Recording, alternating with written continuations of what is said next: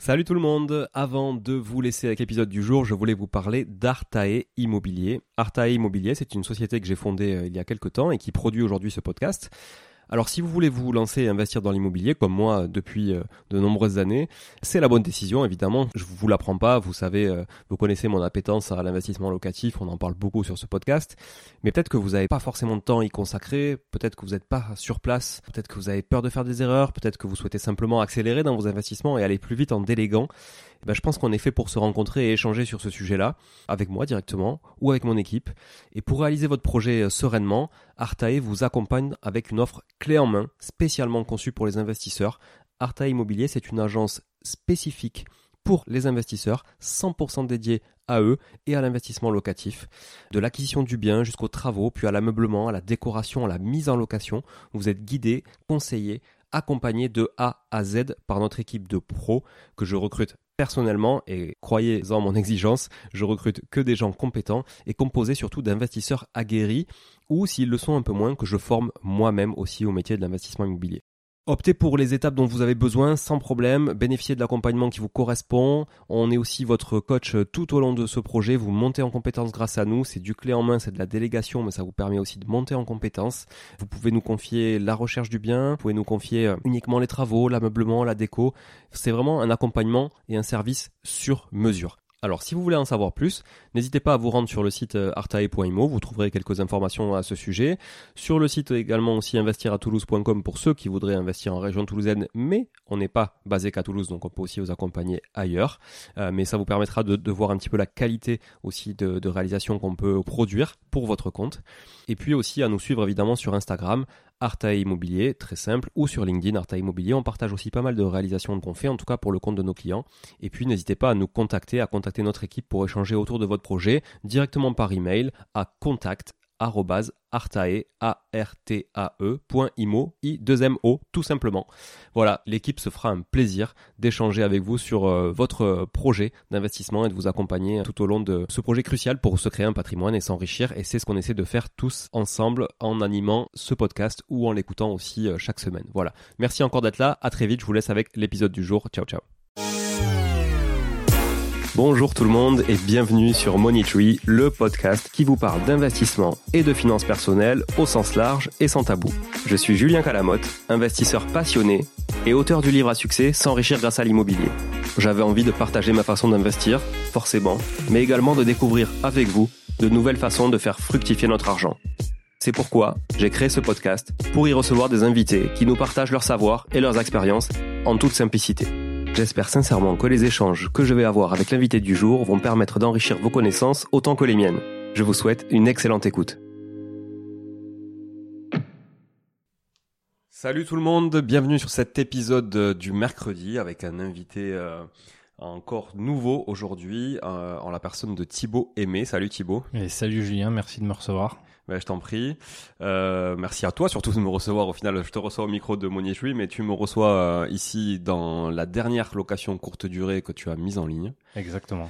Donc on est euh, on est dans un charmant T2 qui est vraiment euh, joliment rénové. Vous verrez euh, sur sur la page Insta, je, je, vais publier une story certainement de l'enregistrement. On est voilà, c'est vraiment très très joliment rénové. la, la voyageuse là vient de partir, donc elle nous a elle nous a laissé l'appartement pour qu'on puisse enregistrer cette cet épisode. Voilà, merci à vous aussi d'être là, évidemment, toujours fidèle au poste, chaque mercredi et chaque dimanche sur le podcast. Alors aujourd'hui, on va parler de, de du monde bancaire, alors pas forcément de financement. On avait fait un épisode sur le sur l'état des lieux du financement en 2023 avec euh, avec Christophe de ton banquier à domicile euh, que je vous invite à réécouter d'ailleurs hein, si vous voulez en savoir plus sur euh, les tendances du financement en 2023. On pourra parler peut-être de financement un peu Thibaut sur cet épisode. avec plaisir. mais l'idée c'est surtout compte tenu de ton parcours et de ton métier aujourd'hui de de comprendre comment sont formés les banquiers. Euh, et, tu vois, moi, il y a un truc qui me, on en parlait juste avant d'enregistrer. Euh, il y, a, un truc euh, qui m'a toujours fait halluciner, c'est le manque de connaissances des banquiers dans le monde du monde de l'investissement immobilier. Complètement, bah c'est c'est vrai qu'on va en parler pendant pendant cet épisode-là, mais il y a vraiment un, gros gap entre bah, entre les différentes banques et entre les différents interlocuteurs qu'on peut avoir quand on va voir son banquier, notamment quand on parle de financement, mais aussi quand on fait un entretien bancaire classique. Et, j'essaierai de bah, de donner les tenants et les aboutissants durant ce, cet épisode. Ouais, parfait. Parce que vraiment, c'est un truc qui m'a, voilà, qui m'a toujours surpris. Euh, je me dis comment. Alors, bon, nous qui sommes investisseurs assez aguerris, etc. C'est vrai que bon, on est censé être plus sachant qu'eux parce que voilà, on faut pas s'attendre à ce qu'ils connaissent aussi bien le marché, les tenants, les aboutissants, la fiscalité que nous. Mais des fois, je veux dire, quand quand ils savent pas ce que c'est euh, de la LMNP, euh, ça reste quand même assez compliqué, tu vois, à accepter quoi. C'est clair. Bah, c'est aussi mon job aujourd'hui et, et c'est ce que je vais essayer de, de développer dans ce podcast. Et, et, et voilà, on essaye un petit peu de, de casser cette vision aussi de, de l'investissement immobilier et des investisseurs qu'on a en face quand on est banquier pour justement essayer de, démocratiser au maximum ce truc-là pour que, bah, pour que les, les banquiers qu'on a aujourd'hui soient de plus en plus à l'aise avec, euh, mmh. avec les interlocuteurs qu'ils vont avoir en face. Bon, mais parfait. On va on va discuter de tout ça. Euh, ce que je te propose, c'est que tu puisses te présenter déjà toi en tant que personne. Euh, voilà, quel âge tu as, d'où tu viens, ce que tu as fait, ton parcours. Ouais, carrément, carrément. Donc bah salut à tous. Euh, donc moi c'est Thibaut, Thibaut Aimé. Euh, j'ai 36 ans. Je suis l'heureux papa d'un petit garçon qui a qui a 8 ans bientôt 9. Euh, donc j'ai un parcours qui est vraiment atypique puisque je viens pas du tout du monde de la banque. À la base, je suis sportif de haut niveau. J'ai fait beaucoup beaucoup de tennis dans ma vie. J'ai vécu une expérience de dingue en, en, faisant mes études aux États-Unis en fait pour le tennis puisque j'étais sportif de haut niveau et, et, et mon niveau tennistique m'a permis d'obtenir une bourse en université américaine. Donc ça, ça, ça t'est arrivé très jeune, là, le tennis, t'es tombé dedans quand t'étais tout petit? Ouais, j'ai commencé quand j'avais ben, quand j'avais 5 ans, tout simplement. C'est devenu une passion. Euh, j'avais pour rêve de, de, de, de, vivre de cette passion, hein, comme tous les gamins euh, au jour d'aujourd'hui qui, qui, pratiquent un sport euh, qui leur plaît. Donc euh, j'ai décidé de, de, après mon bac, quand mon papa est décédé, j'ai décidé de partir aux États-Unis puisque là-bas en fait la culture du sport est très très développée que ce soit au niveau professionnel, mais aussi et surtout au niveau universitaire.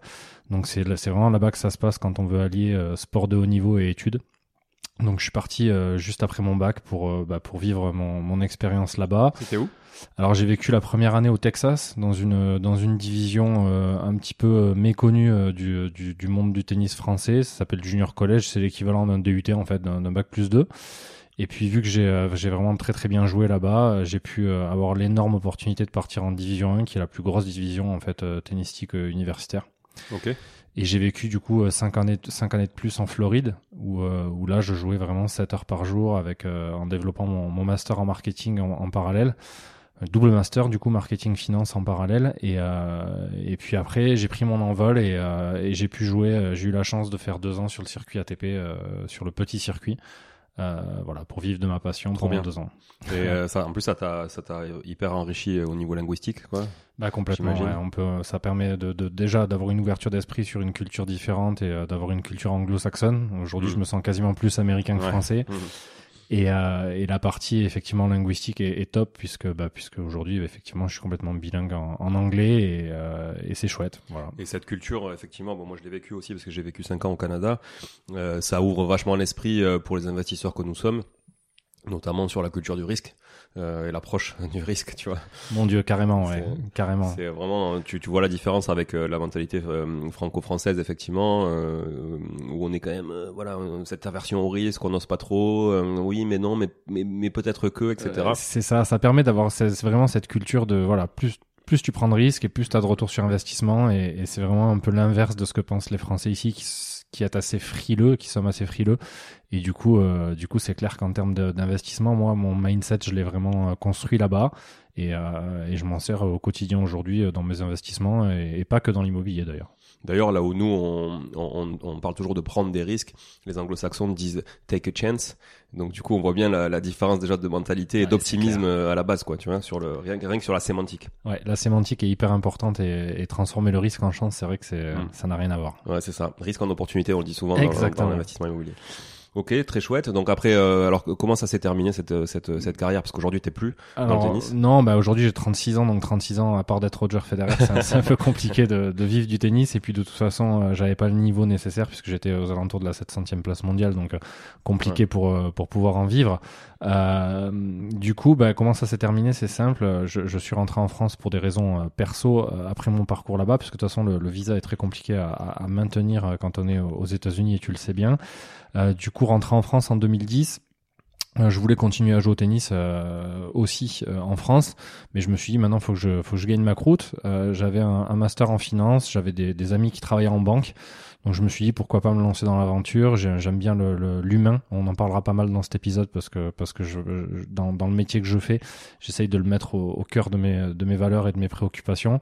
Et du coup, euh, j'intègre euh, en 2010 euh, un premier groupe bancaire français qui est la Banque Populaire, sur lequel je reste un an et demi à peu près. Et, derrière, encore pour des raisons perso et surtout pour des raisons logistiques, je me rapproche de, là où je rencontre ma femme, en fait, tout simplement. Et je change de groupe et, et du coup, j'intègre le, le, Crédit Agricole, donc Crédit Agricole régional hein, à côté de Toulouse. où je, je, je, fais ma carrière jusqu'à jusqu'à aujourd'hui où, où j'y travaille encore.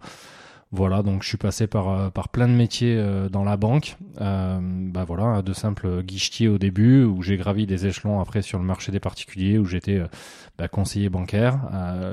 je me suis passionné pour, pour l'immobilier en parallèle il y a 6-7 ans maintenant. Donc j'ai commencé à investir à côté puisque je me suis dit ben il va falloir construire sa retraite parce qu'en France c'est compliqué. Bah voilà, donc je me suis dit ben je vais commencer à investir dans l'immobilier avec. Euh, Après il y en a aussi, euh, désolé hein, pour la parenthèse, mais il y en a aussi qui au lieu de se dire ça vont juste mettre une pancarte dans la rue tous les jeudis et les mardis en ce moment. Hein. Ouais, ou faire griller des merguez sur un rond-point, hein, ça marche bien aussi. mais bon, désolé si ceux qui nous écoutent euh, sont, sont, sont de la partie, mais bon c'est vrai que voilà il y a ceux effectivement qui décident de se bouger et je pense que c'est l'immense majorité des auditeurs qui nous écoutent et il y a ceux effectivement qui attendent. Exactement, mais tu fais bien de, faire cette parenthèse parce qu'elle fait sourire beaucoup de personnes, mais effectivement on a le choix, hein, soit on fait, euh, soit on fait de, de, de, de, la manif et j'ai rien contre, contre ça et c'est très bien qu'il y ait des gens qui, qui puissent manifester pour ces choses-là, soit on prend notre destin en main, on décide de, de le construire. Donc en, en, en 2000, 2017, je commence à investir dans l'immobilier euh, parce que voilà, c'est quelque chose qui me passionnait et cette prise de risque me, me plaisait aussi en venant de, des États-Unis en parallèle de mon job. Donc euh, je, gravis les échelons au Crédit Agricole et, euh, et j'atteins euh, quelque chose qui me tenait vraiment à cœur, qui est la formation en fait. J'aime beaucoup bah, donner de la valeur aux gens. on m'en avait donné quand j'étais rentré au Crédit Agricole par la formation que j'ai reçue en tant que banquier. Et mon objectif, c'était vraiment de retransmettre ce savoir bah, derrière aux futurs banquiers, aux jeunes qui rentrent, qui rentrent dans la boîte pour pouvoir les former et comme je disais au début de cet épisode, ben, casser un petit peu cette image du banquier costard cravate et, voilà et ouvrir l'esprit euh, ouvrir l'esprit de ces jeunes sur euh, sur bah, tout ce qu'on peut faire à la banque et pas que du livret A et du PEL aussi euh, rencontrer des investisseurs faire du faire de l'investissement locatif de la résidence principale et aider les gens à réaliser leur projet de vie tout simplement ouais ok donc aujourd'hui tu as vraiment un rôle on va dire de formateur interne c'est ça? Exactement. Au sein du au sein du, du Crédit Agricole, enfin peu importe d'ailleurs, mais bon, c'est vrai que l'expérience que tu vas nous nous partager, elle est effectivement propre au Crédit Agricole, à ton expérience à toi. Hein. Exactement. Ça, ça prévaut pas pour euh, tous les euh, tous les réseaux bancaires. Alors, euh, comment ils sont formés aujourd'hui les conseillers bancaires? Quand ils arrivent dans une banque, tu vois, euh, qui sont tout nouveaux, ils ont souvent il y en a qui ont voilà, hein, qui ont 20 balais, ils arrivent comment ils sont formés à tout ça? Parce que finalement c'est pas leur expérience qu'ils apportent hein. ils apportent rien ils apportent un diplôme. Bon c'est ce que ça vaut un diplôme hein. c'est ça reste de la théorie à la base. Qu'est-ce que vous leur apportez vous alors euh, effectivement, je vais parler de ce que je connais puisque tous les, réseaux bancaires et tu vois, j'en ai cité deux puisque j'ai travaillé pour deux groupes bancaires ne fonctionnent pas du tout de la même manière. Euh, ce qui m'a beaucoup plu en intégrant le Crédit Agricole, c'est justement cette école de formation qu'on a qui s'appelle l'Académie aujourd'hui. Euh, en fait, c'est un parcours qui est relativement court, mais très dense pour ces jeunes qui, euh, qui rentrent, puisque tu as tout à fait raison et tu as la bonne vision, c'est-à-dire que les jeunes qui rentrent au Crédit Agricole aujourd'hui, ils ont, ils ont tous entre 18 et 20 piges. Alors, il y a des, des reconversions pro aussi euh, de gens un peu plus matures au niveau de l'âge, d'une quarantaine d'années. On en a environ deux ou trois par groupe. Euh, mais euh, voilà, quand ils rentrent, quand ils rentrent au Crédit Agricole, ils, ils, viennent souvent de, soit ils sortent directement des études, soit ils ont des expériences professionnelles qui sont euh, diverses, vendeurs chez Decathlon, vendeurs en fruits et légumes, etc. Donc rien à voir avec la banque. Et du coup, l'académie qu'on a créée au Crédit Agricole est, est, est, très intéressante puisque sur un parcours de cinq mois, on arrive à, à, à formater et à former ces jeunes euh, sur toute la partie bancaire tout d'abord, bah, les produits qu'on est capable de proposer euh, dans, le groupe, euh, que ce soit des produits d'épargne, d'assurance, etc. Ils ont des, des certifications à passer au niveau assurance, autorité des marchés financiers, etc. jusqu'à les amener derrière à la prise de décision sur un octroi de prêt, sur un octroi de financement, pour qu'ils soient quasiment autonomes six mois après dans leur métier de conseiller, alors particulier au début, Et après, ben, comme je le disais, c'est des, groupes qui, qui sont gros et qui permettent d'évoluer vers divers métiers. Donc il y en a qui restent sur le, marché des particuliers, il y en a d'autres qui sont intéressés par les agriculteurs, d'autres qui vont sur le marché des professionnels. Et après, chacun prend sa route comme il le souhaite. Mais en tout cas, le but, c'est de leur donner toutes les cartes en main et toutes les billes nécessaires pour qu'ils puissent évoluer dans leur métier de banquier de manière sereine. Donc concrètement, euh, qu'est-ce que qu'est-ce que qu'est-ce que vous leur apportez? Alors relativement à l'immobilier notamment, mais c'est intéressant aussi peut-être de, de, de, tu vois, moi j'ai une image euh, de la banque et pour échanger aussi avec des directeurs d'agence sur les objectifs qu'ils ont de la part des têtes de réseau, euh, tu vois, en matière de, de, commerce parce que la banque ça reste du commerce, hein, oui, d'accord. Ils sont, de prox, hein, clair, hein. ils sont pas là pour voilà pour vous faire plaisir ou pour pour vous enrichir à vous, hein, ils sont là pour s'enrichir à eux avant tout. Complètement. voilà. Euh, c'est quoi les priorités aujourd'hui des banques euh, Est-ce que parce que tu vois une banque aujourd'hui ça vend de l'assurance parce que dans les groupes il y a toujours euh, des notions assurantielles, mm-hmm. ça vend euh, de la téléphonie, ça vend potentiellement de l'alarme, ça va vendre euh, tout plein d'autres choses que tu vas peut-être nous citer. Tu vois, c'est quoi les priorités? Alors c'est une très bonne question. Nous on fait pas. Alors on, on fait mais de manière décentralisée, je dirais tout ce qui est alarme, etc. Téléphonie on fait pas clairement on se concentre vraiment sur le, le, cœur du métier de banquier, à savoir la banque et l'assurance. Mm. Parce qu'au Crédit Agricole, on est banquier, mais aussi assureur, et presque l'assureur passe devant le banquier. Euh, donc le, la, partie assurance de biens et de personnes est une partie qui est très très importante aujourd'hui dans le, dans le développement du fonds de commerce au niveau du, du Crédit Agricole. Euh, pourquoi? Parce que comme tu disais, hein, en termes de PNB, euh, de produits nets bancaires, ça rapporte de l'argent. Donc l'assurance fait partie intégrante de notre métier et le financement aussi, parce que bah, notamment avec les taux d'intérêt et les assurances d'essai emprunteurs, c'est des choses qui rapportent aussi, aussi à la banque. Donc, euh, donc voilà. En tout cas, nous, euh, quand, on, quand on forme ces jeunes, euh, on, essaye de, voir la double vision. Et, et, moi, en tout cas, ce que j'essaie de leur inculquer, c'est la relation gagnant-gagnant qu'on peut avoir quand on a un investisseur en face ou même une famille qui vient acheter sa résidence principale. On n'est pas là pour leur refourguer quoi que ce soit. On est juste là pour avoir une écoute active, faire une découverte des besoins des personnes et essayer de raisonner global. Et à partir du moment où la relation de confiance est là avec la personne qu'on a en face, que ce soit un investisseur sur du locatif de la résidence principale ou même quelqu'un qui vient euh, assurer sa maison ou sa famille, euh, bah, à partir du moment où on a réussi à, choper cette relation de confiance, on la garde et du coup bah, on, voit plutôt long terme, moyen long terme que euh, court terme. On voit le client une fois et on le revoit plus dans les dans les cinq prochaines années. Quoi. Bon ça ça rejoint effectivement. Euh on va dire la, la formation de l'autre côté, c'est-à-dire du côté investisseur, où euh, évidemment on suggère toujours de, de jouer le jeu jusqu'au bout, de justement de penser aussi long terme, de se mettre à la place du banquier en disant bon, on vient pas juste chercher un financement, on vient chercher un vrai partenaire sur le moyen long terme, parce que le but c'est pas de faire, enfin souvent en tout cas pour la plupart des gens qui nous écoutent, c'est pas de faire un seul investissement, c'est d'en faire plusieurs. Exactement. Donc euh, le but c'est que ce banquier-là, euh, parce que en, fait aller se revendre à un nouveau banquier à chaque projet, c'est quand même assez chiant. Euh, donc tu, tu, le fais peut-être quand t'as 20-25 ans parce que voilà t'as pas de famille à gérer, t'as du temps, etc. Puis t'as encore t'as encore l'énergie pour. Mais quand t'arrives à 35-40 balais, t'as plus envie d'aller te battre et de défendre ton, ton, ton, profil, tu vois. Exactement. Surtout qu'en plus de ça, ben on sait que la conformité euh, c'est c'est quelque chose qui est hyper important aujourd'hui quand on va voir son banquier pour avoir un financement. Quand tu parles de conformité, tu parles de quoi? Alors quand on parle de conformité, c'est bah, tout ce qui est euh, apport de documents. Euh, et quand tu parles très justement de d'un de, investisseur multiple qui a 4 5, 6, 10 biens aujourd'hui. Ouais, c'est lourd. ouais, c'est très lourd en termes de, de, documentation et de conformité, justement. Et, et, et, du coup, quand tu vas voir ton banquier, si c'est un nouveau partenaire à chaque fois, Horrible. ça peut être, euh, ça peut être des heures de perdu et, euh, et finalement, t'as pas forcément envie de ça. Donc, euh, après, enfin, je, je sais pas comment toi tu fonctionnes. Moi, je sais que je fonctionne pas qu'avec une seule banque pour mes investissements. J'en ai plusieurs.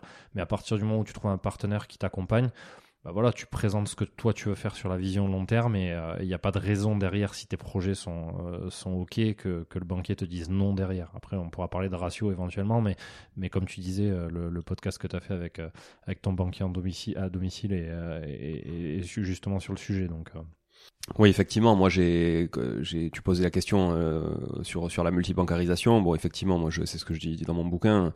Euh, je, je, suggère aux gens de se multibancariser au début pour amorcer, pour aller vite, parce que t'es obligé au bout d'un moment, et puis t'as des limites d'encours. De toute façon, voilà, on a tous nos limites à notre niveau. Hein, c'est toujours des niveaux de valeur d'encours évidemment, mais euh, tout tout le monde a des a des limites. Euh, mais du coup, ça, tu vois, ça, j'ai une question qui me vient. Toi qui bosses Crédit Agricole, par exemple, est-ce que c'est plus facile pour toi de te faire financer par le Crédit Agricole ou pas? Moi, j'ai l'impression que tous les interlocuteurs bancaires que j'ai eus, ils se faisaient financer ailleurs. Alors, euh, C'est une belle question. Euh, alors, c'est pas plus facile pour un employé bancaire de se faire financer dans sa banque, puisque les critères sont les mêmes. Euh, et ils sont limite plus chiants en termes de, de, de, de ratio, etc., de taux d'endettement, etc. Il faut vraiment que ce soit impeccable. Parce Ah ouais. que, ah ouais, carrément, on dit souvent que les cordonniers, les cordonniers sont les plus mal chaussés. C'est pas le cas à la banque. Hmm. C'est-à-dire qu'il faut vraiment avoir un comportement bancaire exemplaire. Euh, je te parle de frais par exemple, le, le, le, le moindre employé euh, Crédit Agricole ou ailleurs qui a des frais, impossible de se les faire rembourser alors que c'est facile pour un client d'avoir une ristourne. Ouais, genre les frais euh, de, de- Une commission d'intervention. Ouais. sur un découvert, un truc, un machin, un virement qui passe pas, un prélèvement. Eh, eh, Exactement. Pour le financement, c'est à peu près la même. Je te prends l'exemple de, de, de mon dernier immeuble de rapport que j'ai financé il y, a, il y a quelques mois à peine. Celui-là est passé au Crédit Agricole et j'ai eu un mal de dingue à me le faire financer parce que les diagnostics étaient pas bons. Et euh, bah, il a fallu que j'inclue l'intégralité des travaux euh, pour, euh, bah, pour les, le- les remettre au goût du jour et pour monter en termes de, diagnostic de performance énergétique. Et c'est monté jusqu'à la direction générale qui ont finalement signé mon prêt mais je pense sincèrement que j'aurais eu moins de mal à me faire financer ailleurs. Alors après, on a, on a des, des avantages quand même, bien sûr, en tant qu'employé à se faire financer dans sa propre banque, en termes de taux d'intérêt, en termes de garantie aussi notamment, donc des choses qui sont intéressantes. Mais voilà, effectivement, euh, moi je joue la carte de ne pas mettre tous ses œufs dans le même panier et je pense que j'ai raison. euh, parce que j'ai pas envie de tout mélanger et, et- et du coup je fais pas tout dans la même banque. Bon, de toute façon, au bout d'un moment, t'es es obligé quand tu veux démultiplier, t'as pas trop le choix, quoi. Comme on le disait, euh, atteint des limites d'encours par banque aussi, t'as atteint des limites de délégation aussi parfois. Ouais, Donc t'es es obligé, euh, t'es obligé d'aller voir ailleurs, même si euh, t'es à fond avec une banque. Moi, j'ai une banque principale effectivement que je privilégie toujours. Je sais qu'aujourd'hui, je suis au taquet sur l'encours, tu vois. Donc, euh, qu'est-ce que je fais? Je vais me vendre ailleurs, ou tu vois, comme on disait Bien tout à l'heure. Mais bien sûr. à quel prix euh, en, en matière d'énergie et de Le temps, temps, Parce ouais. que putain, pour euh, quand, quand rien que livrer une fiche patrimoniale, franchement, ça, c'est long, tu vois. C'est long, tu reviens, tu fais le, le repoint sur tout, tous tes CRD, toutes tes valeurs nettes, machin, tout. Enfin, c'est, c'est quand même assez lourd. Euh, donc, du- coup, effectivement, tu peux vite abandonner et, ne- et faire le choix de, de dire bon, mais finalement, je reporte mon projet à plus tard avec la même banque, mais au moins, je suis sûr qu'ils me, qu'ils me financeront. C'est clair, et en plus de ça, on est clairement, alors que ce soit nous ou, ou les, autres ou les autres banques, on est clairement pas bon en termes de, de récupération de documents, etc. On est quand même euh, dans des systèmes qui sont ultra archaïques Ouais, dans ouais, les ouais. banques pour, euh, pour récupérer tout ça. Et quand un investisseur comme nous, euh, qui avons euh, plusieurs, euh, plusieurs biens, c'est- compliqué d'aller bah, d'aller transmettre ces documents aux banquiers, tout simplement. C'est Ouais. hallucinant, mais c'est vraiment ce qui se passe aujourd'hui. Ouais, ouais. Moi j'ai le cas, tu vois, bah, je, je, je travaille avec ta banque en l'occurrence régionale sur Mhm. sur des projets euh, pro. Et du coup, effectivement, il y a une vraie introspection aussi sur le perso. Il y a du, enfin, c'est une paperasse administrative, euh, voilà. Et tu sais quoi? Je suis même pas sûr qu'ils lisent tout. C'est ça le truc, c'est que souvent, j'ai l'impression que euh, ils mettent ça dans des cases. Voilà, c'est bon, ça c'est coché, je l'ai ok de côté, etc. Je lis en travers vite fait, je valide, je valide pas. Et je suis même pas certain que ce soit bien lu par tout le monde. Alors peut-être que tu me diras, ça dépend des interlocuteurs. Exactement. Ouais. En fait, ça dépend vraiment de l'interlocuteur et c'est vraiment euh, quand je quand j'essaye d'aider euh, les investisseurs qui débutent ou quoi, euh, qui ont qui galèrent à, à trouver des, des, des partenaires financiers. on, on a fait le, le séminaire Experimo il y a, il y a quelques mois et et il y a un an, il y, a, il y a un investisseur qui était venu me voir. Il a mis, je crois, il a eu 27 refus avant d'avoir son financement. Non, mais il faut de la motive là. hein. Ouais, il faut beaucoup de motivation, mais encore une fois, c'était hyper simple de trouver la solution. C'est que le gars, quand il présentait son projet, il le présentait d'une manière tellement stratosphérique que le banquier comprenait rien en face. Ouais. Donc, euh, donc en fait, le plus important, c'est l'humain, c'est la personne qu'on a en face. Et euh, ça sert à rien d'aller voir des, des grands directeurs de banque ou des, des directeurs de secteur ou que sais-je pour, pour présenter un projet. Il suffit juste de trouver la personne qui va comprendre en fait ce que tu veux faire. Et, c'est là que la différence se fait. Et c'est clairement ce qu'il faut, inculquer aux gens aujourd'hui qui veulent se faire financer. C'est un, maîtriser son projet et deux, trouver la personne qui, euh, va être capable de comprendre ce truc-là. Alors comment justement vous voulez former ces interlocuteurs bancaires pour qu'ils comprennent plus facilement les projets, euh, les projets des investisseurs? Alors déjà, on les forme sur, euh, bah, sur, euh, sur la partie du financement. Qu'est-ce qu'un financement? Euh, Quels sont les, les, ratios au niveau de la banque à, respecter? Alors on va pas s'arrêter sur les, les ratios un peu compliqués aujourd'hui, mais ne serait-ce que le taux d'endettement, comment on le calcule, et les notions de, de reste pour vivre aussi dans, dans le foyer. Donc ça, c'est les deux ratios les, les plus simples. Et après, on pousse le truc sur, sur la fiscalité aussi. On essaie d'apporter notre patte là-dessus, sur euh, notamment le LMNP, euh, bah, savoir la différence euh, de, fiscalité qu'il y a entre bah, de la location nue, de la location meublée, pourquoi c'est avantageux de faire du meublé aujourd'hui. Donc presque on les forme à devenir investisseurs eux-mêmes, parce que bah, ça leur donne des billes aussi, et de se dire, bah, tiens, ouais, si demain j'ai envie de faire un projet, c'est comme ça qu'il faut que je le fasse, et pas autrement. Et quand du coup ils ont un investisseur en face qui vient leur présenter une location courte durée, un immeuble de rapport euh, en, location meublée ou quoi, ils sont capables et, de, de, comprendre en fait le, pourquoi et le comment du projet. Et quand ça vient à parler de, SCI à l'IS par exemple, ben, ils savent pourquoi l'investisseur vient et pose ce truc de, SCI à l'IS et pourquoi pas une SCI classique. Donc on essaye vraiment de donner du sens. quand on parle de, de société, eh ben, on fait pas une SCI parce que c'est la mode, on fait une SCI parce que fiscalement derrière, ben, il y a un intérêt et, euh, et, voilà. Donc on essaye de pousser le truc un peu loin pour que eux-mêmes, quand ils sont en rendez-vous avec euh, avec des euh, ben, avec des investisseurs un peu aguerris, ils se retrouvent pas ben, comme des cons à, pas savoir de quoi de, quoi ça parle et, qu'ils aient vraiment tous les tenants et les aboutissants pour présenter derrière le, projet et le valider avec les, les délégataires. ok quoi. Ok. Et du coup, est-ce que est-ce que les conseillers particuliers gère euh, tout ce qui est notion de personne morale, donc SCI, investissement SAS, etc., ou ça passe systématiquement par un conseiller pro pour comprendre tout ça? Ça passe systématiquement, systématiquement pardon, par le marché des pros. Euh, les euh, conseillers partent, sont formés à l'investissement particulier. Après, euh, on leur donne les notions de, de, fiscalité sur du meublé, etc., mais tout ce qui est investissement en société, tout ce qui est SARL de famille, ouais. SASU, SAS, etc., euh, conseiller pro ou chargé pro. C'est deux niveaux de, de, de, compétences professionnelles qui sont, euh, qui sont au Crédit Agricole. Euh, les chargés pro sont un peu plus aguerris, ils, forment des, ils travaillent avec des grosses entreprises. Et du coup, c'est peut-être les gens les plus à même à, de comprendre les projets un petit peu complexes d'investissement en société, avec des holdings, etc. Ils ont l'habitude puisqu'ils travaillent avec des grosses structures. Oui, il gère, il gère le patrimoine pro et le patrimoine perso de l'entrepreneur souvent. Euh, ce qui est, ce qui est pas forcément le cas effectivement quand de l'autre côté un conseiller particulier va pas va pas gérer. Euh, il gérera pas la partie pro. La partie pro, voilà. Alors que le pro peut faire les deux, euh, mais il gère la partie particulier du de l'entrepreneur et du chef d'entreprise. Ok. Exactement. Ok, très très clair. Euh, Est-ce que as, on peut revenir peut-être sur des, des, critères aujourd'hui on, refait une parenthèse, hein, c'est bien de, tu vois, de, je pense de rappeler aux auditeurs un peu euh, quelles sont aujourd'hui euh, les choses à respecter en matière de financement et qu'est-ce qui fait qu'un dossier passera plus facilement qu'un autre? Alors, les dossiers euh, en termes de critères de financement, ça dépend encore une fois de, c'est assez vaste comme question. Ça dépend de, l'encours et des, projets qu'on a en termes d'investissement immobilier. Alors je vais encore une fois parler de, la banque régionale dans laquelle je travaille, à savoir le Crédit Agricole. Nous, les deux, euh, les trois critères qu'on va regarder euh, au jour d'aujourd'hui, puisqu'il y a les, les normes HCSF qui sont qui sont tombées il y a il y a trois ans maintenant à peu près. Euh, les trois choses qu'on va regarder euh, en priorité, c'est le taux d'endettement, bien sûr. Euh, alors, ne vous arrêtez pas, j'ai envie de dire, aux, aux 33% qui, sont, qui étaient d'actualité jusqu'à présent. On, peut, on est capable, nous, d'aller jusqu'à 40% d'endettement. De, sur les projets. Euh, ensuite, on va regarder le, reste pour vivre. Ça, c'est quoi? C'est euh, ben, une fois qu'on a payé euh, les impôts sur le revenu et tous les, prêts inhérents au foyer, ben, combien il va rester à, notre famille? Donc, on a des critères à respecter à ce niveau-là.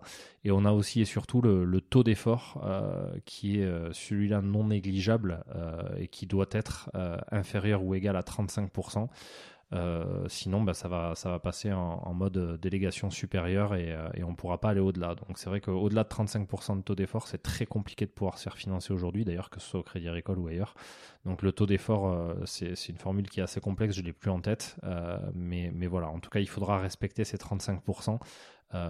si on veut se faire financer sur un projet immobilier, auquel cas ça sera très compliqué. Ok, très clair. Euh, Est-ce que, euh, alors je pense qu'on a fait pas mal le tour sur, euh, tu vois, la, la notion de formation des conseillers, etc. Et, et comment aujourd'hui ils peuvent, euh, ils peuvent être formés à l'investissement immobilier pour parler le même langage que l'investisseur, même si Bon, on est, on est sur du basique parce qu'en fait, il y a, y a, on va dire qu'il n'y a aucune meilleure formation que vraiment la pratique et l'expérience. Donc, euh, forcément, quand tu as un conseiller de, de 20, 22 ans, euh, même s'il a été bien formé théoriquement, malgré tout, il n'a pas vécu, tu vois, tous les aléas que peut vivre un investisseur. Euh, Sauf s'il est investisseur lui-même. Sauf s'il est investisseur lui-même, voilà, exactement. Mais même, mais s'il a 20, 22 ans, il a quand même pas le recul, tu vois, de 10, 15 ans d'investissement comme, voilà, comme, comme un vieil investisseur, on va dire. Est-ce que tu peux, moi, j'aimerais bien qu'on revienne sur ton parcours d'investisseur à toi, du coup. Mhm et, en, et, en, quoi aussi ça te permet bah, du coup de former les gens et les conseillers bancaires euh, avec ton expérience propre Ouais, c'est top ça, avec plaisir du coup. Euh, alors moi j'ai commencé l'investissement immobilier euh, autour d'un apéro, euh, tout simplement avec avec Thomas que qu'on a en commun. Comme Thomas Dardo. Thomas Dardo, ouais, tout à fait.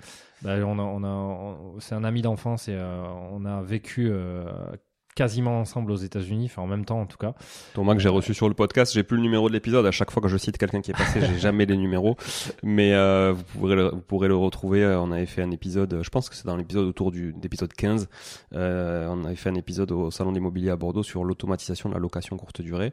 Voilà, je peux te laisser reprendre. ouais, du coup, c'est parti de là en fait. On était en train de boire une bière chez moi et, euh, et, je lui disais que j'en avais clairement marre de. Alors, pas de ce que je faisais puisque j'adorais mon boulot pour le coup, mais, euh, mais je me disais comment je vais faire pour construire ma retraite et pour, pour pouvoir transmettre mon patrimoine à, mon fils. Enfin, on avait une discussion un peu comme ça autour d'une bière. Et, euh, il m'a dit mais, mais fais comme moi, achète un appart, puis deux, puis trois. Et je savais même pas qu'il était investisseur immobilier, il a commencé un petit peu avant moi. Et, et du coup je dis ah ouais ok, donc bah, on a discuté, j'ai commencé à me former en regardant euh, pas mal de contenu gratuit euh, sur, euh, sur Internet. je commençais à me former sur, ouais, sur l'investissement immobilier, sur les différentes possibilités qu'il y avait à ce sujet-là. J'ai commencé par acheter bah, un premier studio à me jeter à l'eau comme ça. Je suis rentré chez moi, j'ai dit à ma femme j'ai acheté un appart, elle était même pas au courant. Donc c'est comme ça que ça s'est passé sur le premier. on l'a mis en, en, location meublée classique au tout début. L'agent immobilier m'a pris pour un fou parce qu'on était dans une ville qui était qui s'y prêtait pas du tout. Puis finalement ça a très bien marché.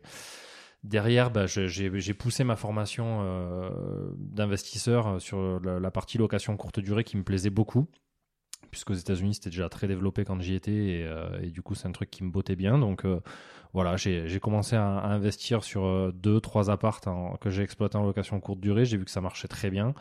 Donc j'ai continué. Avec ma femme, on a acheté un premier immeuble de rapport dont on s'est séparé depuis. Euh, et puis du coup, euh, j'ai développé la compétence, euh, la double compétence du coup d'investisseur en location courte durée, mais en couplant dans les immeubles de rapport pour du coup pas dépendre de, diverses copropriétés ou, que sais-je. Et du coup, bah, c'est des stratégies à haut rendement que tu connais aussi, qui fonctionnent plutôt très bien. Donc, en tout cas, j'ai acquis pas mal de, de compétences à ce niveau-là en m'entourant de gens qui avaient déjà réussi, bah, comme toi, comme Thomas, comme, comme d'autres investisseurs aussi, que je pourrais en citer 10. Euh, j'ai créé mon équipe. Euh, j'ai un expert comptable qui est au top, qui lui aussi est investisseur immobilier, donc il m'aide beaucoup euh, sur, sur la partie fiscalité. Il m'a formé aussi sur, sur ces choses-là, sur les bêtises à ne pas faire. Et, et, du coup, pour l'instant, je touche du bois. J'ai eu la, la, chance de ne pas faire d'erreurs, de grosses erreurs en tout cas en immobilier. Je sais que ça peut arriver, mais euh, j'écoutais notamment hier d'ailleurs un de tes épisodes sur le, cash quiz. Hmm. Et, euh, et, je me dis, voilà, c'est des choses qui peuvent arriver. Pour l'instant, j'ai eu la chance que, que ça ne m'arrive pas, mais on n'est pas à l'abri. Donc du coup, je continue de me former euh, bah, au jour le jour et, d'apprendre tous les jours avec, avec des gens qui réussissent pour, pour moi-même bah, être capable de, de continuer mes projets et de grandir à ce niveau-là. Ouais, je crois que c'est une bonne euh, leçon que tu, tu tires là, tu vois. De, déjà, un, quand tu cites ton expert comptable qui est investisseur immobilier, c'est important de s'entourer de partenaires qui comprennent le sujet. Alors, c'est important, on l'a vu au niveau bancaire, évidemment, parce que c'est le nerf de la guerre, mais c'est important, évidemment, sur un notaire aussi, qui a l'habitude de travailler avec des investisseurs. Si vous faites du marchand de biens, qui a l'habitude de travailler avec des marchands de biens, parce qu'il y a beaucoup de, problématiques euh, spécifiques aussi à traiter là-dessus. Et puis, euh, ça peut être aussi un fiscaliste, évidemment, ça peut être pas mal de choses. Des agents immobiliers aussi, pareil, les agents immobiliers, quand vous avez des partenaires agents immobiliers, c'est toujours plus intéressant d'avoir des agents immobiliers qui ont l'habitude de travailler avec des investisseurs plutôt que des gens qui font que des résidences principales. En fait, ils vont pas du tout comprendre les ratios, etc.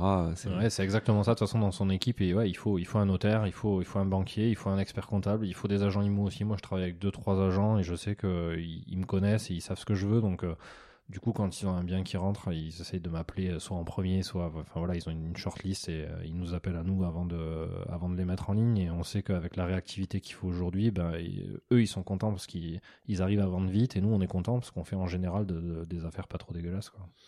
C'est clair, c'est très clair.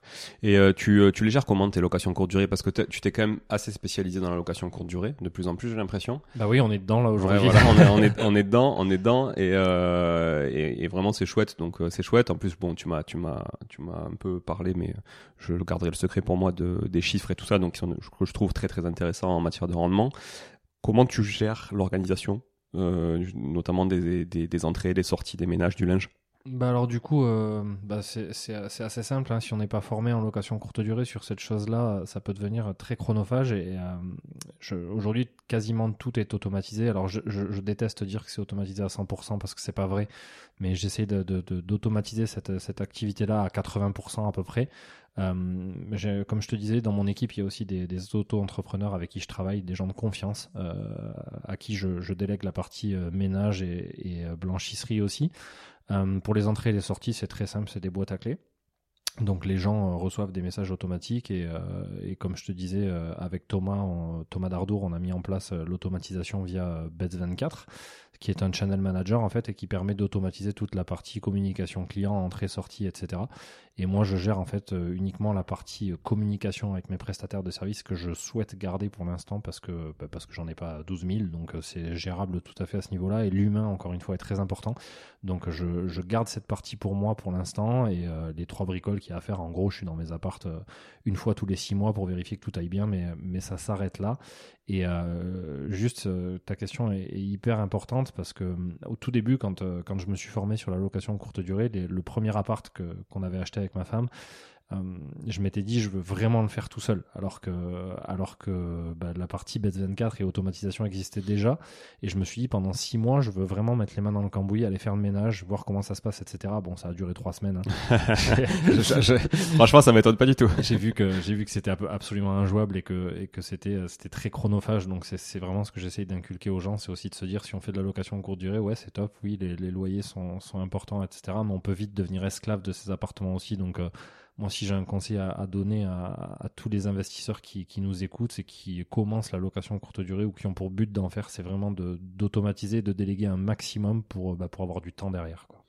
Ouais, mais carrément, hein, euh, pour connaître aussi pas mal le sujet. Euh, euh, déjà, c'est beaucoup de charge mentale si tu commences vraiment à t'y mettre parce que bon, tu vois, bah encore hier, nous, on a un exemple, euh, une Russe qui arrivait euh, dans un appartement dans le centre-ville de Toulouse qu'on a en courte durée et euh, qui nous envoyait un message par seconde, mais en mode SMS, tu sais, c'est genre, t'écris un mot, t'appuies sur entrée, tu vois, tac tac tac tac tac tac tac tout le temps. C'est terrible. Ça. ça. vibre, ça vibre non-stop pour dire, je comprends pas, je trouve pas là, je trouve pas l'entrée, je trouve pas l'entrée, je trouve pas l'entrée, machin. Elle nous envoie une photo, elle était à la porte d'à côté et il suffisait qu'elle, tu vois, qu'elle lève le nez pour voir que le numéro 2 était à côté, elle était au numéro 4, tu vois. Non mais je veux dire, enfin, pas oui, bah, bah, Aujourd'hui, les gens, les gens, enfin, tout va plus vite. Je pense que les mœurs sont en train de changer. Moi, j'ai eu le même problème hier hein, avec une espagnole euh, sur un appartement aussi que j'ai qui m'a envoyé 12 messages parce que tout simplement elle n'avait pas lu les mails que je lui avais envoyés qui étaient en plus dans sa langue parce qu'aujourd'hui on est capable d'automatiser ces choses-là dans la langue de prédilection de la personne.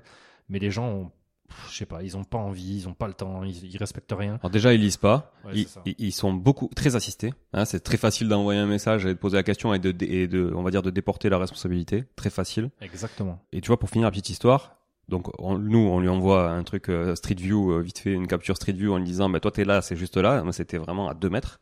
Euh, il fallait juste reculer de 2 mètres aussi. Et puis et là c'est reparti les messages. Je comprends pas donc pour d'entrée de l'immeuble, je comprends pas la clé rentre pas dans la serrure. elle nous envoie une photo donc du trousseau avec les deux clés, le Vigic et essayer de la mettre dans la serrure.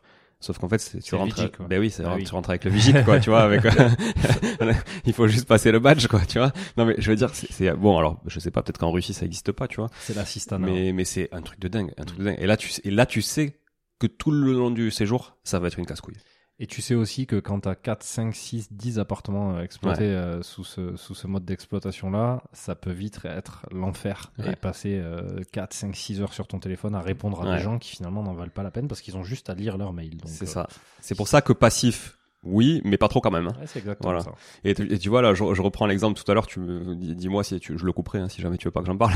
mais tu vois, tu, tu fais un petit check. Donc c'est bien aussi d'être passé parce que tu te rends compte que finalement ta femme de ménage, elle sur euh, dose euh, les doses de café pour le coup les dosettes de café et qu'en fait elle a rempli le contenant de dosettes de café à fond ce qui potentiellement ça veut dire que le mec peut euh, boire à 10 cafés dans la journée c'est toi qui les finances quoi. C'est ça et il y avait une, une, une, locataire une voyageuse une cliente pardon j'aime même parler de client plutôt que de locataire parce qu'on on, fonctionne en mode business quand même euh, ma cliente qui était là pour euh, pour quatre jours, euh, bah, je fournis en général deux dosettes de café. Il y en avait il y en avait six dans la machine, donc donc c'est pas grave. Mais en termes de quand tu gères plusieurs appartements, effectivement c'est très bien qu'on soit passé aujourd'hui parce que ça sera un, check que je ferai avec avec ma prestataire de ménage parce que bah parce que sur du café Nespresso, moi je choisis un petit peu de mettre de la qualité. C'est pas du café pourri Senseo comme comme on faisait avant bah, ça peut coûter cher sur, euh, sur plusieurs appartements. Donc, c'est des choses à, régler. Alors, après, c'est le début. Et puis, j'ai confiance en ma prestataire. Ça fait 4 ans que je bosse avec elle, donc il n'y a aucun problème. Mais par contre, voilà, c'est des petits, des petits ajustements. Et c'est toujours important de passer euh, comme ça de temps en temps. Euh. Pareil, sage serviette, il était à fond. Exactement. Bon, Voilà, ça c'est pas ça pas cher l'électricité. Ouais, c'est clair. ça c'est ça c'est pas la faute de la, de la prestataire, c'est plutôt le client. Non, qui mais c'est voilà, c'est tous ces aléas aussi, voilà, qui qui qui sont importants quand même d'énumérer quand tu fais la location courte durée et que t'as pas forcément quand t'es un locataire standard parce que c'est lui qui paie tout, donc forcément il fait plus attention. Mais malgré tout, tu vois, même les prestataires de ménage peuvent très bien laisser les les radiateurs euh, à fond avec les fenêtres ouvertes, machin, etc. euh, et, et repartir comme ça parce que pareil, c'est pas forcément, euh, tu vois, leur ADN de se dire, ok, bon, on va faire faire des économies d'énergie au mec qui m'emploie pour ça, tu vois. C'est clair. Mais tu vois, on parlait de ça et, et justement sur cet appartement que je viens de mettre en, en, en ligne euh, il y a deux semaines, il faut que je change les, les radiateurs pour mettre des trucs avec le, le, le Cozy Touch là. Ouais. Pour pouvoir gérer le- cette Ouais. partie-là à distance, c'est des petites choses auxquelles on pense pas forcément au début, mais quand on prend une facture de régule à 600 ou 700 balles, bah, t'as vite Ouais. fait de, le, le retour sur investissement, il est là. Donc c'est des choses, ça aussi on peut l'automatiser et il y a moyen de faire des belles économies sur, sur plein de choses en location courte durée, mais il faut, il faut se former, il faut connaître ces choses-là. Hmm. J'ai prévu d'ailleurs de faire une capsule sur ça, sur euh, la connectivité de, des appareils de chauffage notamment et d'autres choses dans les locations Top. standard et courte durée ou les colocations parce que les colocations c'est pareil. Aussi euh, c'est souvent toi qui portes l'électricité pour tout le monde. Après tu leur factures d'une manière ou d'une autre mais bon voilà c'est quand même assez forfaitisé. Et euh, pour le coup ça peut être vite euh, un peu la porte ouverte euh, à toutes les fenêtres quoi. C'est clair. c'est franchement c'est un peu un peu ça. Bon très clair. Est-ce que tu vois d'autres choses à ajouter Thibaut sur euh, sur tous ces sujets euh, formation financement ou location courte durée puisqu'on en parle aussi? Non, franchement, je pense qu'on a fait le tour. Après, voilà, le but, c'était de, donner cette vision de, de, de, l'école des banquiers aujourd'hui, euh, de ce qui se pratique. Et croyez-moi, toutes les banques fonctionnent vraiment différemment. Euh, dans celle dans laquelle je travaille, on a vraiment cette chance-là de, pousser la formation euh, des banquiers vraiment au maximum pour avoir une compétence en face de l'interlocuteur qu'on recherche. C'est une formation qui est courte, mais qui néanmoins est, nécessaire et très dense. Et, euh, et on embauche aujourd'hui euh, plus de 200 personnes par an en CDI au Crédit Agricole. Hmm. Donc c'est 10% de la masse salariale. Crédit Agricole régional on parle Ouais, régional, Ouais. tout à fait, sur quatre départements uniquement. Donc c'est- quasiment 10% de la masse salariale qui vient euh, grossir cha- chaque année euh, par de, de, de, le- de l'embauche sur des jeunes embauchés. Donc c'est euh, vraiment une, belle fierté euh, d'avoir participé à ce, programme et de, pouvoir le faire grossir tous les jours. Donc c'est cool d'avoir des, euh, banquiers aujourd'hui. Alors même si l'investissement n'est pas le même en termes d'investissement personnel, c'est pas le même. On voit les, générations qui changent clairement aujourd'hui, c'est clair. Mais ça fait plaisir d'avoir un petit peu de compétences quand même en face bah, de nous, de nos projets, etc. En tant que client. Ok. J'ai peut-être une dernière question qui me vient à ce sujet. Est-ce que les, conseillers ou les directeurs d'agence, euh, ça dépend comment c'est hiérarchisé, mais est-ce qu'ils ont des objectifs en matière de crédit et de financement à l'année ou au trimestriel ou? Oui, euh, bien sûr. Euh, alors, on, on a des, on a des, des normes de, oui, des objectifs hein, clairement en termes de, de montant de, Ouais. cré- de crédit. Alors là, comme ça, je les ai pas du tout parce que je suis plus dans le réseau de proximité, je suis plus, euh, je suis plus en portefeuille, donc j'ai pas de, de clients à gérer. Mais en tout cas, c'est clair et clair et net que les agences ont des, euh, ont des objectifs en termes de nombre et en termes de montant également. Donc euh, effectivement, peut-être que le, le, le conseil serait de, de- quand on veut se faire financer, le- les débuts d'année sont, sont forcément plus propices parce que les, bah, les banquiers cherchent à, à aller chercher du financement plutôt que sur des fins d'année où euh, les objectifs sont quasiment pliés. Alors les dernières années, c'était très facile parce que les taux étaient, enfin, on donnait clairement l'argent aux gens. Ouais. Donc c'était très facile de, de, de plier des objectifs euh, crédits euh, très rapidement et ils étaient souvent explosés en x3, x4. Aujourd'hui c'est plus difficile, donc euh, avec des taux qui se, qui se durcissent et des conditions de financement aussi, peut-être que les débuts d'année sont quand même plus propices à, à l'accord de Ouais. prêt euh, que sur des fins d'année, à condition quand même de respecter bien sûr les, les ratios de, de solvabilité parce que sinon... euh, Oui, il y a double, il y a double contrainte. Euh, Pour l'investisseur, euh, il demande moins de financement parce que ça lui coûte plus cher. Donc chaque projet, de manière intrinsèque, est beaucoup moins intéressant qu'il ne l'était il y a un an puisque les prix n'ont pas trop baissé encore. Ça risque d'arriver, mais bon après voilà, on peut pas trop présager du futur. Et en plus, en plus donc de l'augmentation de l'augmentation de ces taux, il y a les restrictions qui sont quand même de plus en plus importantes et qui viennent mettre une double peine, on va dire, sur euh, l'octroi de financement. Ouais, carrément. Donc euh, c'est vrai que si le dossier est bon, au final, euh, il sera traité beaucoup plus vite euh, qu'à l'époque. Quoi. Il y aura moins de concurrence en face. Ouais, exactement. Après, je, je, si je peux me permettre un, un dernier conseil, vraiment, vraiment, vraiment, moi, c'est ce que je fais pour chacun de, de mes investissements et je suis sûr que tu fais pareil. Euh, je constitue un dossier bancaire en fait béton euh, que j'ai que j'ai bâti moi-même en fait à mon image euh, avec ma présentation, avec mon patrimoine immobilier avant projet, après projet, tout le calcul des ratios, etc. Et ça me permet en fait de le présenter euh, pendant le rendez-vous bancaire Et du coup, ça veut dire aussi que en tant qu'investisseur, on maîtrise son projet, mais on le maîtrise de A à Z. Dedans, il y a la partie fiscalité aussi, pourquoi je fais une SCI pourquoi je fais du meublé, etc. Il y a tout qui est expliqué. Et en fait, c'est mon octroi de financement. C'est-à-dire que quand je présente ça à l'interlocuteur, quel qu'il soit, même si le gars n'y pompe rien, Mm. il a juste à le présenter à la personne qui va comprendre. Et tu peux pas avoir le nom à partir du moment où tu as, quelque chose qui est béton, où tu as les ratios qui sont dedans, tu as le taux d'endettement, le reste pour vivre, les patrimoines avant, le patrimoine après, euh, le cash flow euh, projeté sur 12 mois, j'en sais rien. Enfin, il y a, a- l'intégralité du projet dedans. Et du coup, si, euh, si la personne ne comprend pas ce projet-là, il suffit juste en fait qu'il le transmette au bon délégataire et la personne, euh, de manière très simple en le lisant, bah, ne pourra pas dire non. Donc il faut vraiment maîtriser son truc. Et moi, mon dossier bancaire que j'ai bâti, il est, il est à mon image et en tout cas, il fonctionne. Voilà. Et il suffira à l'interlocuteur, lui, de recroiser les données et de faire une vérification. Quoi. Exactement. Voilà, Alors, comme tu le disais, avec euh, une complétude euh, assez quand même euh, chiante hein, pour, conformité, ouais, de conformité, ouais, de la conformité. Ok, bon, très clair, Thibaut. Merci beaucoup pour tout cet échange. Euh, je pense qu'on en, en sait plus un petit peu aussi sur le, on va dire le côté obscur de, de- des conseillers euh, bancaires. Ça, c'est très intéressant. Et puis aussi sur ton profil, donc on a appris à mieux te connaître, moi-même aussi, alors qu'on avait déjà échangé quand même fait. quelques ouais. quelques fois auparavant. Euh, donc merci encore pour ton accueil ici. Très chouette. Ben, c'est moi qui te remercie d'être d'être venu jusqu'à moi. C'est un exercice que je, bah, c'est la première fois que je fais un exercice comme ça, qui est pas si facile que ça, mais finalement ça déroule plutôt très bien.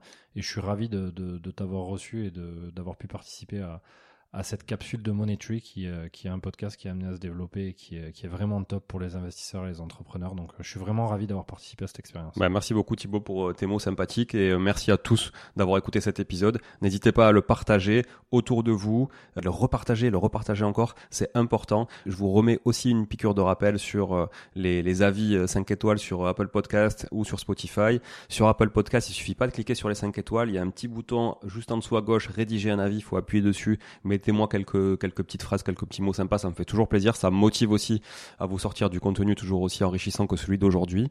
Euh, Faites-le s'il vous plaît, c'est vraiment, c'est vraiment important pour nous pour qu'on se développe aussi. Le podcast prend de plus en plus d'ampleur grâce à vous. Et euh, voilà, j'essaie de vous remercier tous les mercredis et tous les dimanches grâce à des invités. Euh, comme Thibaut aujourd'hui. Voilà. Merci, à tous. À tous. Ciao, ciao. À bientôt. Ciao. Bon, si vous êtes là, c'est que vous avez écouté jusqu'au bout et a priori, l'épisode vous a plu. Si c'est bien le cas, n'hésitez pas à le partager autour de vous. Notez ce podcast sur Apple Podcast et Spotify en laissant un commentaire 5 étoiles. Je ne vous le répéterai jamais assez, mais c'est grâce à vous que ce podcast vit aujourd'hui et peut continuer de vivre en vous proposant un contenu toujours plus qualitatif. Merci encore. Je vous retrouve très vite sur un nouvel épisode de Money Tree. En attendant, je vous souhaite la meilleure des réussites dans vos projets et un bon enrichissement. À très bientôt.